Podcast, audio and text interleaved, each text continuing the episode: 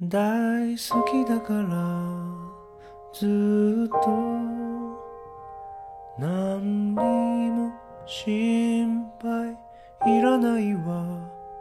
My darling stay good 無邪気に笑ってくださいな。いつまでも好，欢迎收听今天的莫干山路口播客，我是九回。我是苏打，我们播客呢，在十一月份只更新了一期，对，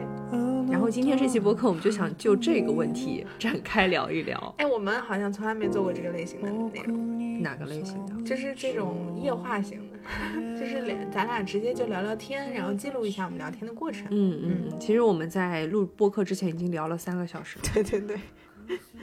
在录这期播客的时候，应该也是十月底了，嗯，一下子我们就从夏天进入到了冬天，就今年降温特别的快，对，嗯就是一夜之间就冷了，然后十一月其实对我们两个来说也发生了很多事情，以至于这个月都没有更新。对，嗯，然后我们就想说，那在这儿跟大家剖析一下原因吧，我们聊一聊各自在近期发生的一些事儿。嗯，没问题。当然，前提是我们都愿意把这些事情分享给大家啊。那你你看是要不苏打先说一个好了，哎就是说一说我们消失的原因吧。嗯，就是苏打同学最近在忙什么呢？在忙着磕 CP。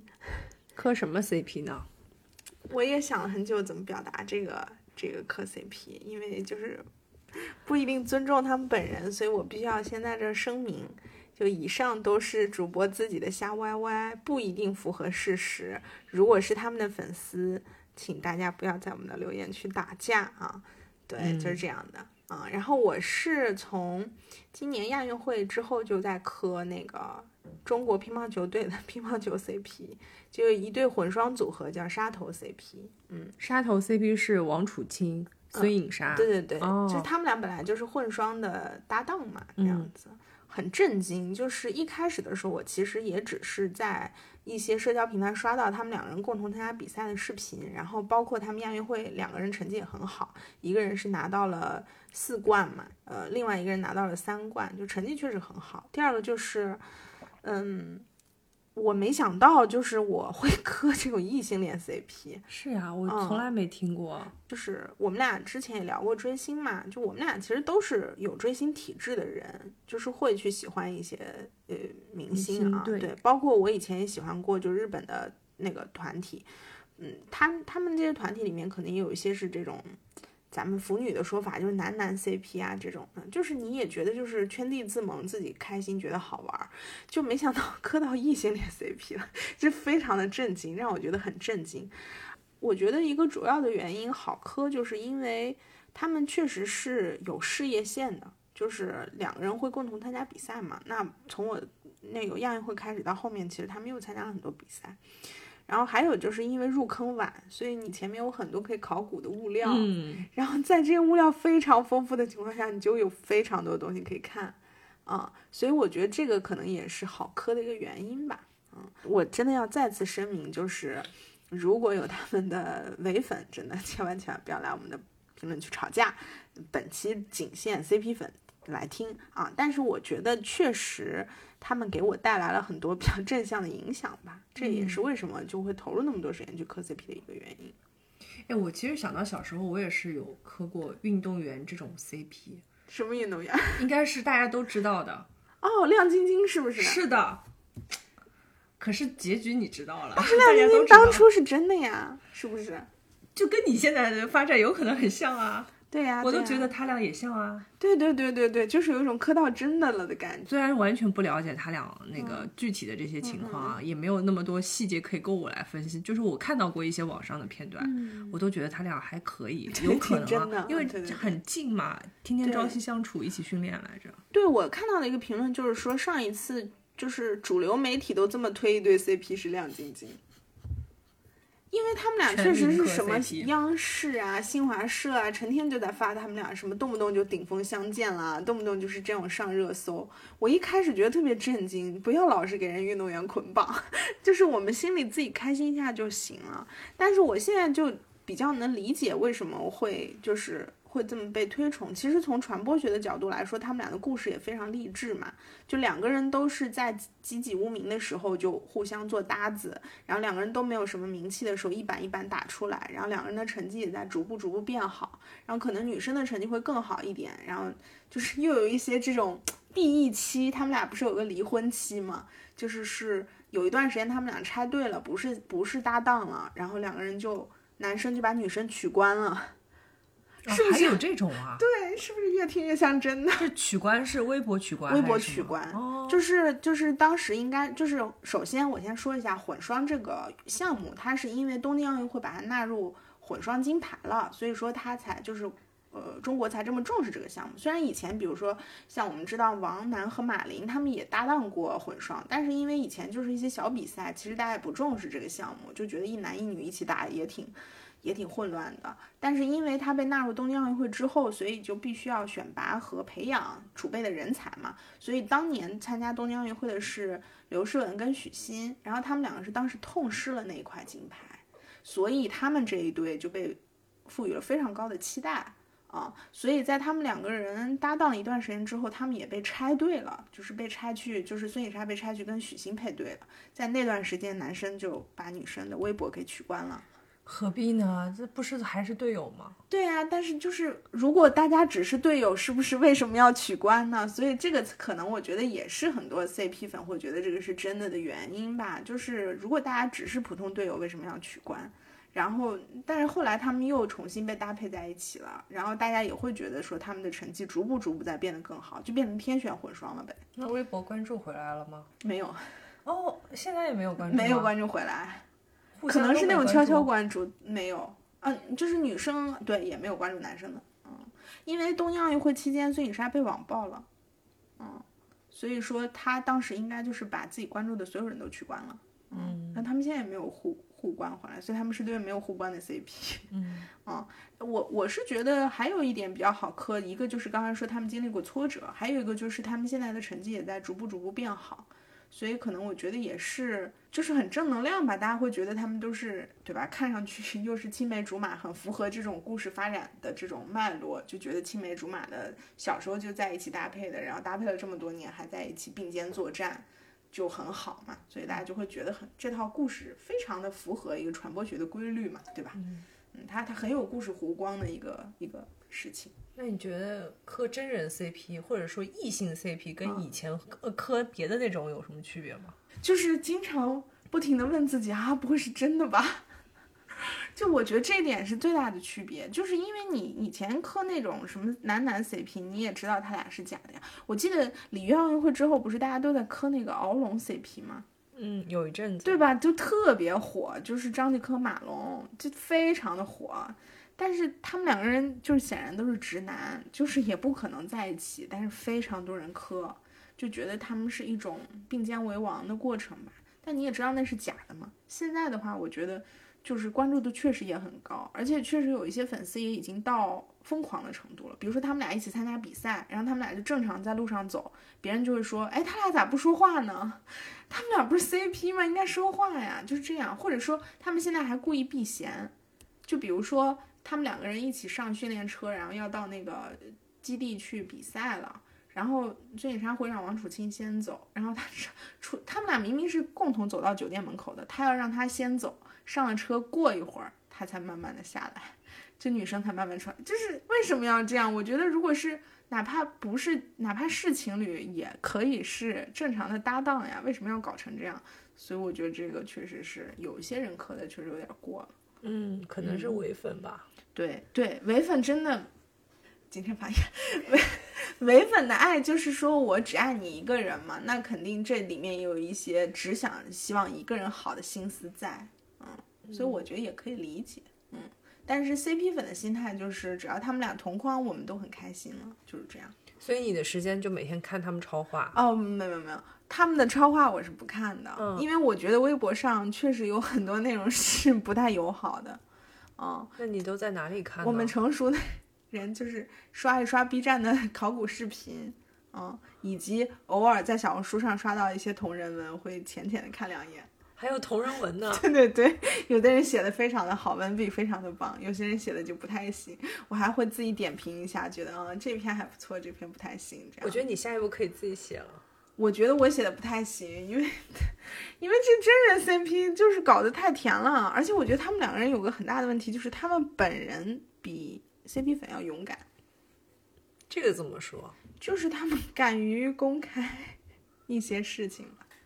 虽然他们没有官宣，们是真的的点，对吧？对对对，就是因为我觉得他们俩还有一点很很真的点吧，就反正本人圈地自萌的一些想法，就是没有辟谣。运动员也会辟谣吗？就是像这个圈子里，我觉得很喜欢有人给他们拉郎配吧，就也给他们给别人配 CP。嗯，比如说大家可能不知道，有有什么胖莎 CP、小胖和莎莎的 CP 啊，还有一对比较魔性的 CP，反正就是给这个男生配了一些 CP，他们都澄清了。嗯，他们这一对没有澄清，就是大家会觉得他们还挺真的吧？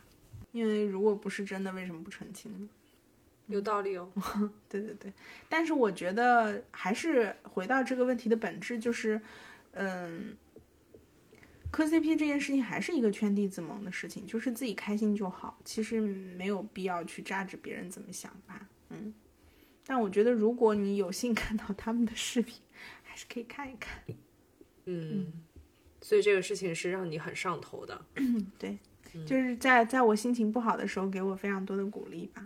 那说明你整个十一月心情都不太好。对，这就关于这个，你，你有别的可以问我。嗯，那所以你觉得就是磕 CP 这个事儿，让你获得了什么样的力量？可以，嗯，我觉得一开始的时候，只是觉得他们两个人同框这个事情很美好，或者说觉得他们可能是真的在谈恋爱，就是就是这样的一些想法。但是因为这个，我其实去看了很多他们的比赛，然后也看了一些以前的比赛，然后你确实能感觉到他跟娱乐圈的纯明星是有不一样的地方的，就是他的成绩确实是靠自己一板一板打出来的。而且就是，其实竞技体育圈也很残酷。如果你拿不到冠军，或者是赢不了比赛，你就没有办法获得那么多的关注和资源。我觉得是这是最重要的。就是他们两个人自己也在采访里说过，说他们是从无到有配过来的嘛，就他们自己也经历过没有教练、没有人管，或者是被禁赛这种非常低谷的时期。但是他们就是靠自己的力量这样打起来的，而且他们都是零零后，其实年纪也很小。我我经常在想，我在他们那个年纪的时候能不能做出这些事情？我觉得其实是蛮难的，但是可能顶尖的运动员是需要有这么强大的心脏和这么强的意志力去把这个成绩打出来吧。所以我觉得，因为磕 CP 这件事情，我去看了一些其他的比赛，而且看了这比赛之后，我觉得每一行都有特别不容易的地方。然后你都没有想要说你去打乒乓球？没有哎，我你看我就是这种 just 看一看的心态，对，但但我就觉得这可能就是也是一种精神力量吧。嗯，当然，他这种精神力量可能非常小众啊，也不一定就是一个绝对健康的呃东西。但我觉得，如果不是很沉迷，其实你确实能获得一些正能量。我觉得这也是为什么这些主流媒体会把他们当成一个年轻人的偶像和榜样来推崇的这样一个原因。嗯，因为亚运会的时候，你也看到，就是有非常非常多的人在关注这件事情。很多人可能根本以前就不知道这些运动员是谁，怎么突然间他们就天天挂在热搜上，或者天天有这么多人重视他们，就是因为他们成绩真的做到这个份儿上了。如果说他们只是队里一个普通的运动员，谁也不会关注到他们。所以我觉得，可能这这个事情对我的激励感比较大吧。嗯，就是路都是要自己走出来的。挺好的。嗯，这样看上去这个 CP 追的还挺值的，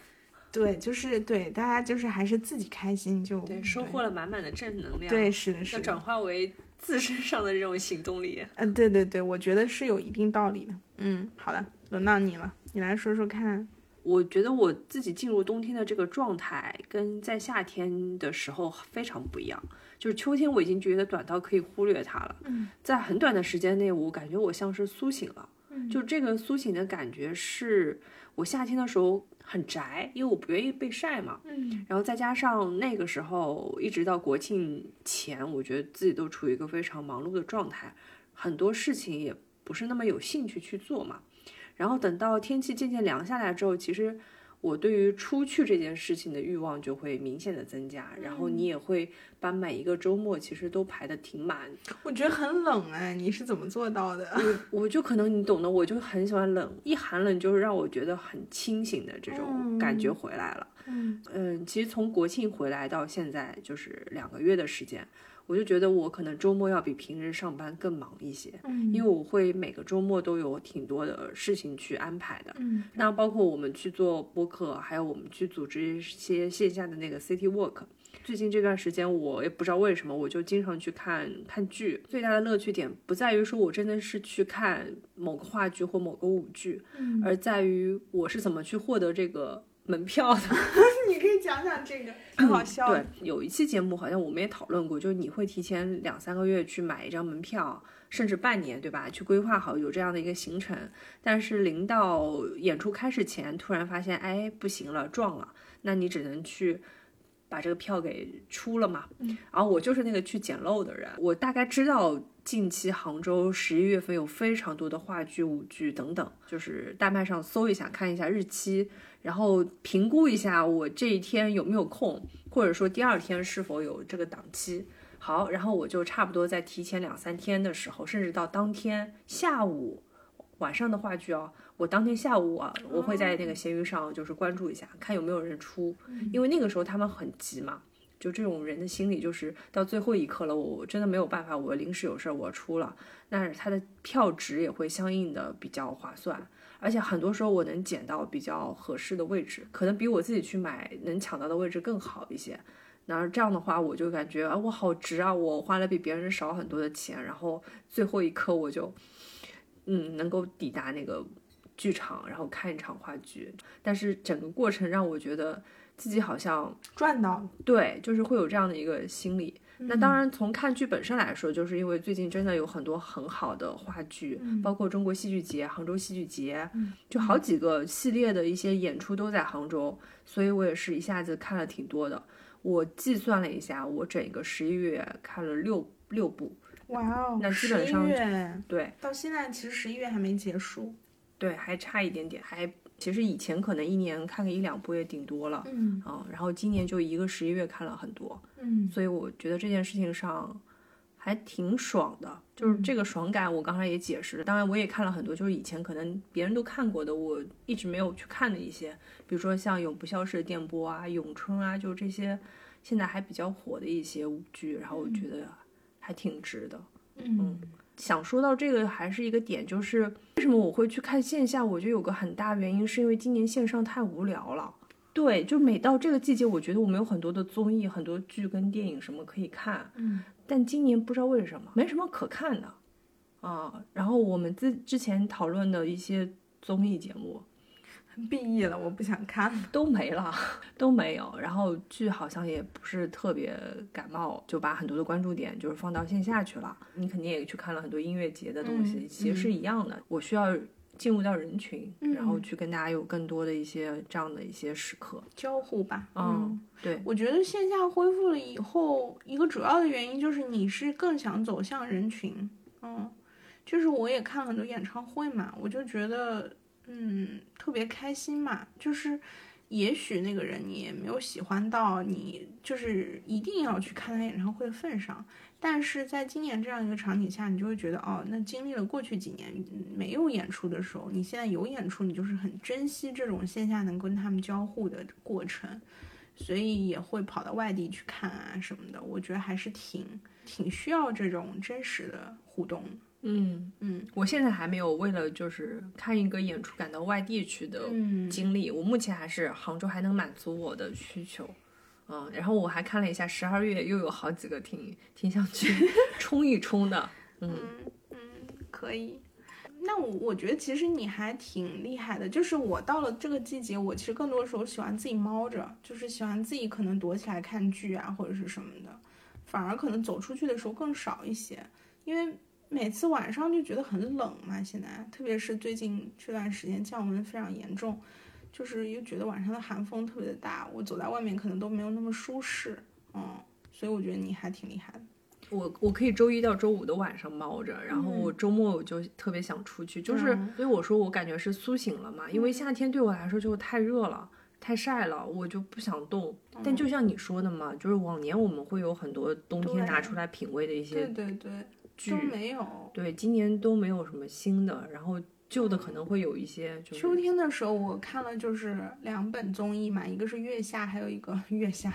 还有一个是《再见爱人》，我都没再看了。呃，《月下》我基本上看完了，但是就今年也没有特别强烈的感受说能跟大家分享。我记得之前节目里也讲过，就是如果觉得好会分享。现在觉得不想看了，包括《再见爱人》，我就好伤啊，我也看不下去了。哦，你说到这个，我想起来，我看完了《披荆斩棘哥哥》第三季，哦哦，对对对，就是陈楚生后来获了双王，还挺不错的。对，这个是我觉得还不错的时刻。然后这个我可以展开说一下。可以啊我之前是有有持续更新，然后有一阵子因为实在太忙了，这个综艺就有点没有看。嗯所以后来看他夺冠的那几期节目节目，其实我是在呃一周之内非常高密度的每天吃晚饭的时候看的。然后看到最后那一场的时候，我看完已经凌晨一点半了吧，我觉得还是挺挺感动的，因为陈楚生也是十六年前在这个芒果的舞台上拿了冠军嘛，快乐男声的冠军。嗯然后十六年后他又再次，我觉得就是好像像是证明了自己，因为中间其实他也发生了很多的事情嘛，嗯他还是就是说值得这个冠军，是名副其实的。嗯啊，就是他应得的。当然我，我也是出于对零七一三这个组合的热爱，所以就是一直都是比较看好他们这几个人的。最后他们那个成团夜其实本身并不重要，也没有人太去关注这个综艺到底谁进什么成团不成团的。但是因为我觉得是陈楚生拿了冠军，反而让我觉得，嗯，这个综艺的结局还是挺不错的。嗯嗯，因为我之前挺害怕他有很多黑幕，当时我就那个同事之间聊过这个综艺，当时有在说谁能拿冠军的，好像都挺不合适的，嗯可能也会有一些粉丝喷嘛。嗯那我觉得看了这一期综艺的人应该很挺能了解的。其实像胡彦斌，他唱歌是很厉害，创作也很好，但是呢，他没有什么突破。嗯对他来这个舞台，我觉得一直是保持自己的一个水准的。然后像王耀庆舅舅，就舅舅呢，其实还不错，他有很多就是突破自己点。嗯但是我觉得舅舅他本身不是一个就是唱跳类的，嗯他还是个演员，嗯是吧？我觉得让他拿冠军也挺不合适的。然后还有林志颖，就是之前他的那个就应该人气是最高的，高，嗯，对，但是他在整个综艺里面没有什么故事线，可能是因为哦他身体不是特别好，嗯所以也没有什么亮点的出现。反而是陈楚生真的一直有在突破自己，他做那个 leader，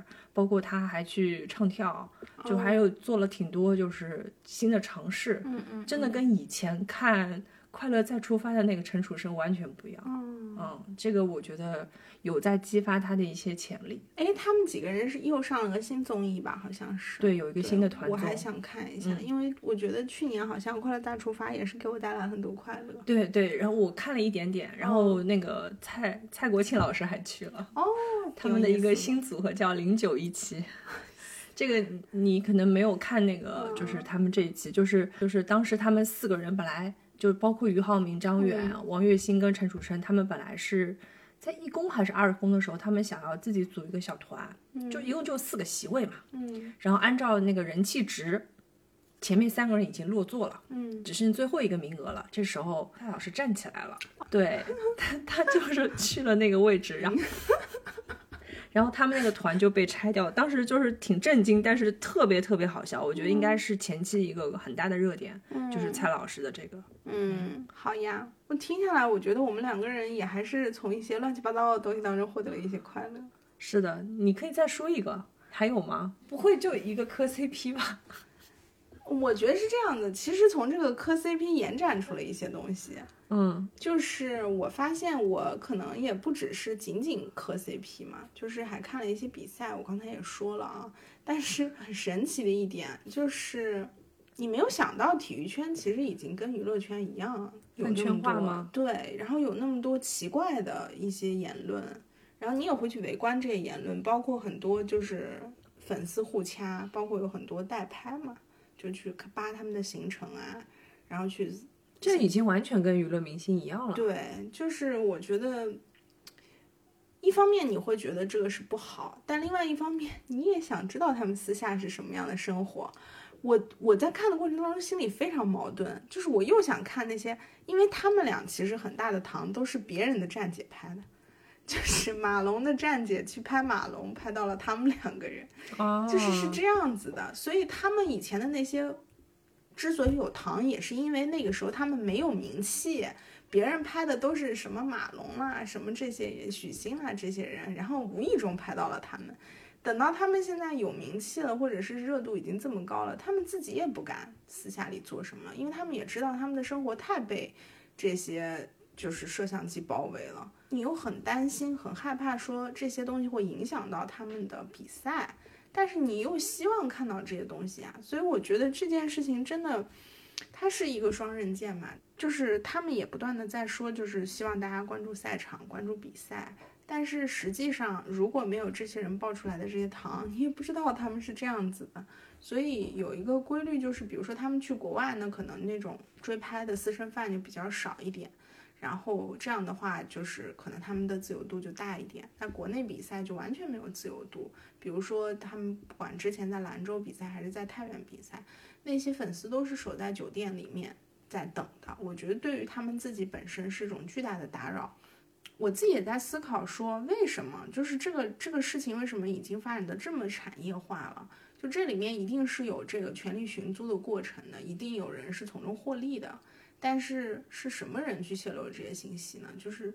我觉得可能作为粉丝来说，还是要更理智一点吧。其实我也看到有小红书上，比如说有些人发了他们私下的行程，就是比如说在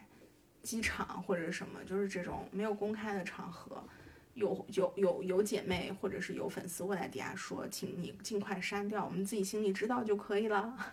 我们不用看这些东西，就看那些公开的东西就可以了。我觉得这个可能就是一个比较良性的过程吧，但是这样的人是不是能更多一点呢？我觉得可能是需要。我知道明星的很多行程是可以被粉丝获悉的，对对，就比只要如说去飞机场的那种，对对对身份证号就可以。对，有身份证号都能查到。包括前两年可能连明星去做核酸的那种资料都能被泄露出来。对，嗯，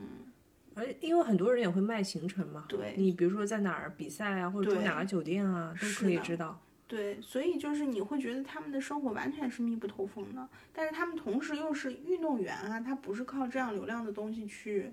挣钱的，他是靠自己的比赛成绩来挣钱，嗯而且是说白了，他们也是体制里的人，就是是要为国争光的。你如果就让他们的压力也会非常的大。但我目前看到他俩应该还好吧，就是商业化的部分还行。我觉得他们没有商业化的主要原因是他们是现役运动员，没有办法那么过度的商业化。他们的一些商业活动也是国家队整体的，比如说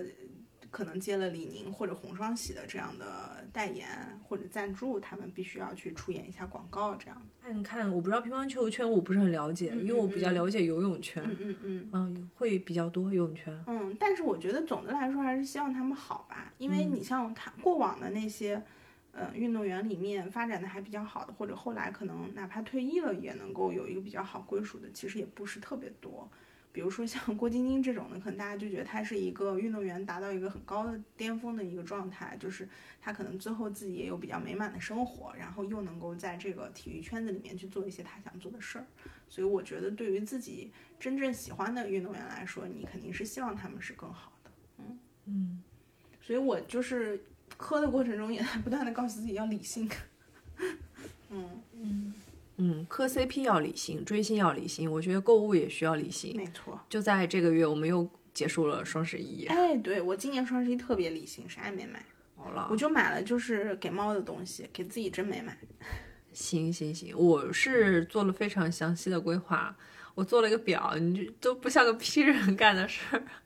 但我真的列了一个表，把我所有买的东西的清单列了一下，然后我看有什么要，比如说要退货的，就赶紧退。嗯我在十一月的时候买了一张随心飞的机票，嗯哦、长龙航空三三六六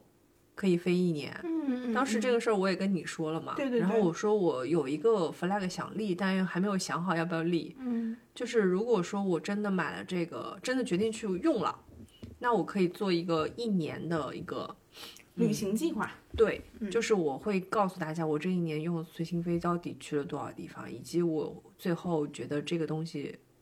值不值得，或者嗯应不应该买，就当做一个尝试。有在规划，就是想要去休一个长假，嗯机票会非常的值得，是因为真的有还多蛮多地方挺想去的，甚至在明年也是有这样的一个计划的。除了买了这张机票以外，我还买了非常多沿途的酒店套餐。就是我买完之后，我才发现这些酒店套餐都有一个很大的陷阱，嗯就是它的有效期几乎都是到明年的三月或者四月。我曾经以为啊，我买的所有套餐至少它的有效期应该是到六月底，可能三月份过了，我什么也没有用，我这张、我所有买的套餐都失效了。当然，可能是因为最近是属于一个旅游的淡季吧，所以很多的商家想要冲一波销量。后来让我觉得有点是受伤，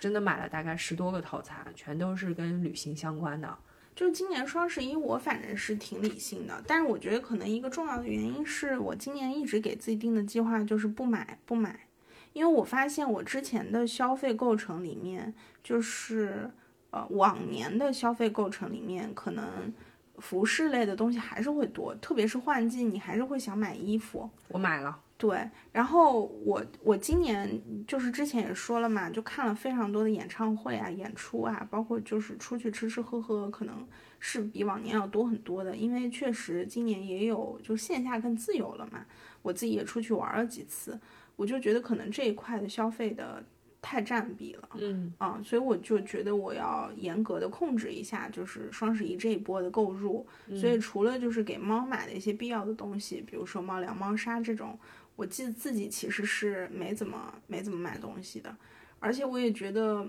就咱俩之前可能闲扯的时候也说过这个，就我不知道大家有没有这个感觉，就是觉得今年其实没挣到什么钱。嗯，就我觉得这个可能也是大环境的影响，包括各种因素的影响，可能疫情积累几年的影响，就是会觉得自己今年的收入还是比往年要少很多。就是我觉得钱更难挣了，所以到这个年底的这个阶段，就会提醒自己说少买或不买。今年 给猫买的东西也都是在某多多上买的。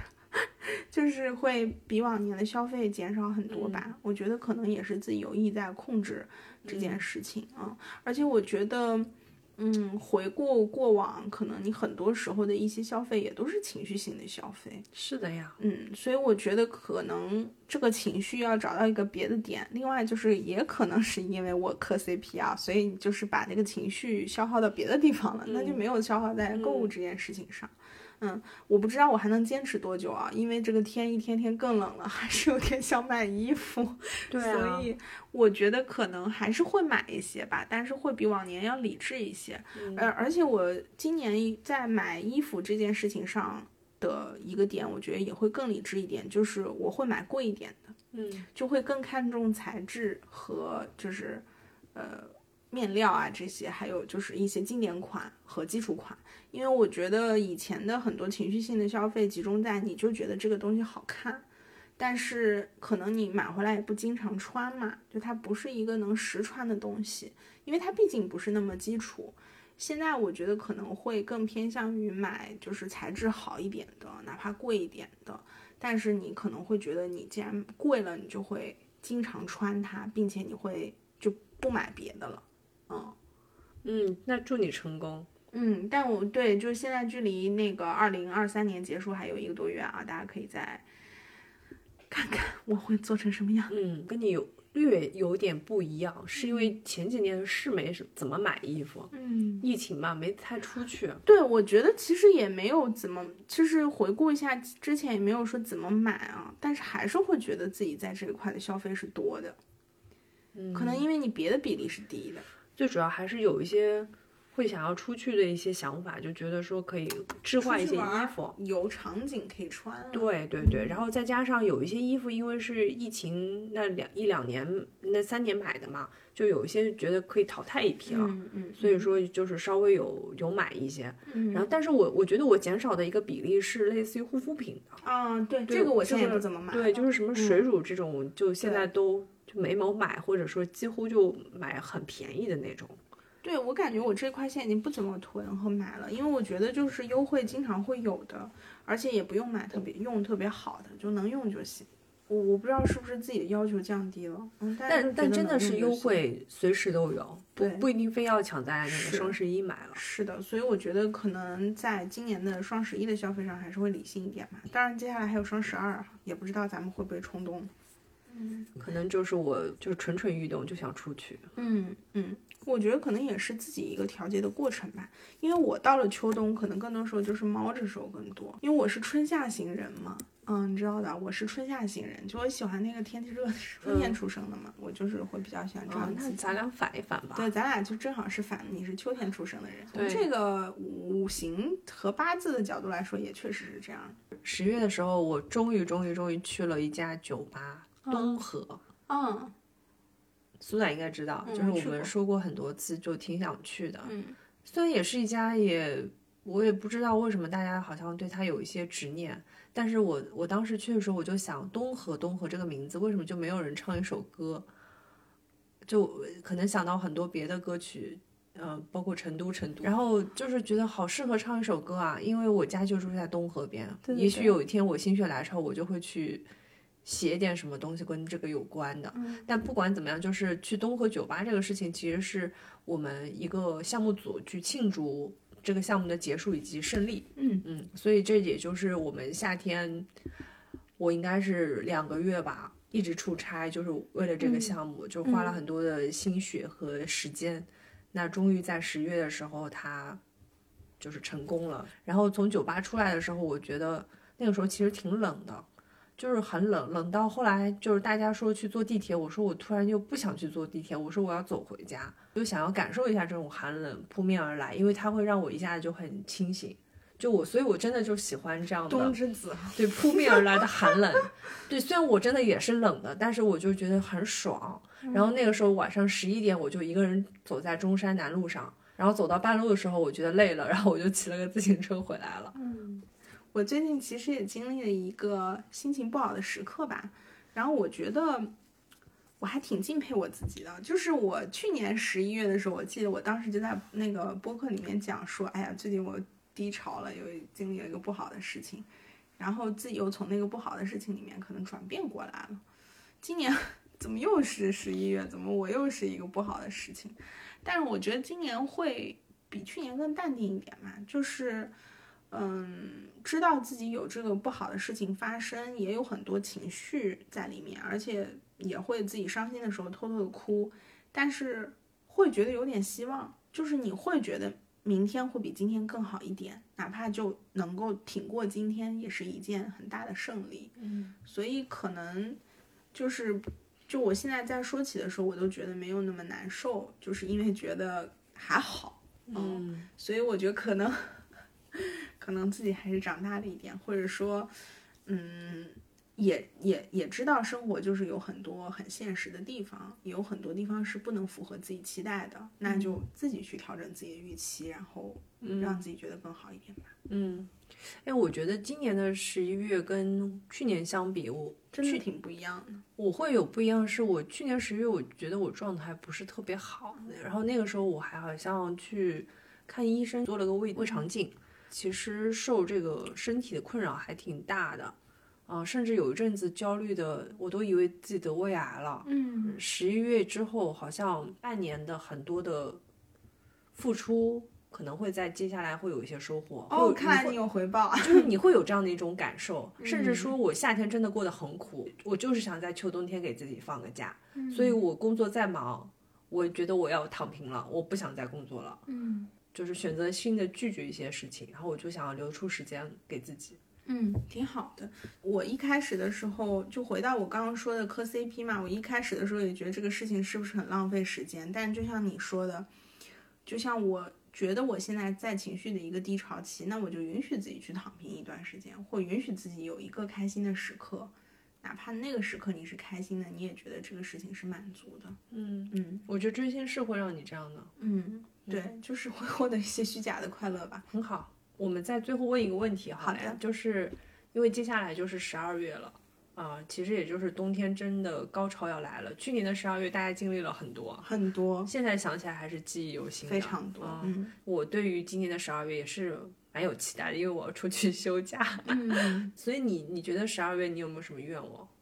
我就希望我自己能够健康和平和的度过这个冬天吧，因为我觉得我的每年冬天好像都过得不是特别的好。嗯，就好像每年冬天都要经历点什么事情。然后小的时候是因为经常我在冬天会生病，所以总有一种在冬天生病和身体不太好的感觉。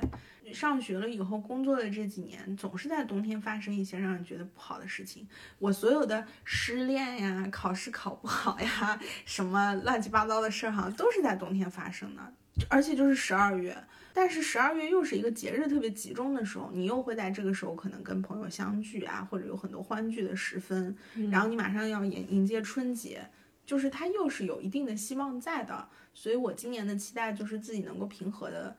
度过这个月吧，然后也能够就是平和的跟自己觉得没办法自洽的这些事情相处，接受一些可能不能改变的事实。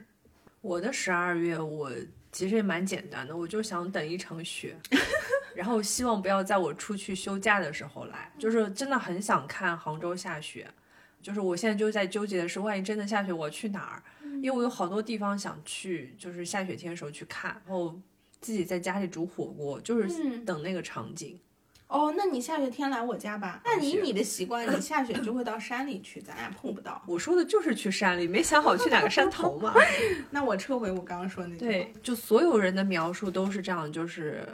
晴西湖不如雨西湖，雨西湖不如雪雪西湖湖。就嗯雪西湖就是因为太少了，真的就是满怀期待。然后我也想起我们曾经下雪天的时候一起去爬灵隐，对爬那个上天竺的山，然后苏大就摔倒了。就我觉得其实还是可以再安排一次。对对对，就是而或者说且如果我们这次嗯呢，比如说能召集播客小伙伴一起去，我觉得那也是可以的。然后包括其实我家门口的那个东河也是下雪天非常美。嗯，然后还有人邀请我下雪天去冬泳。下雪的这件事情其实有很多可以延展的，哎，你真是冬之子哎，就是到了冬天会更活泛的那种人。我不行啊，我到了这个季节我就要，所以我就苏醒了嘛，我就说我在冬天。那我就躲起来磕 CP 而而且我最近还有一个事儿是我呃又开始去游泳了，哦别人都是夏天游泳，我夏天不游泳的，我只在秋跟冬天嗯游泳，嗯然后春天就差不多结束训练了。嗯嗯嗯嗯。哎呀，还是希望秋冬天能看到一些自己觉得好看的作品吧。我记得去年秋天、冬天我们看那个《初恋》嘛，你觉得很好。哦，对，今年好像就是等一个吧，等一些你觉得属于这个季节的好的东西。嗯，十二月确实有很多乒乓球比赛，让我们来共同期待一下，就是这样。好的，那我们今天这期播客就聊到这儿吧，好的，还是祝大家冬天快乐吧。冬天快乐。就職も決まって遊ん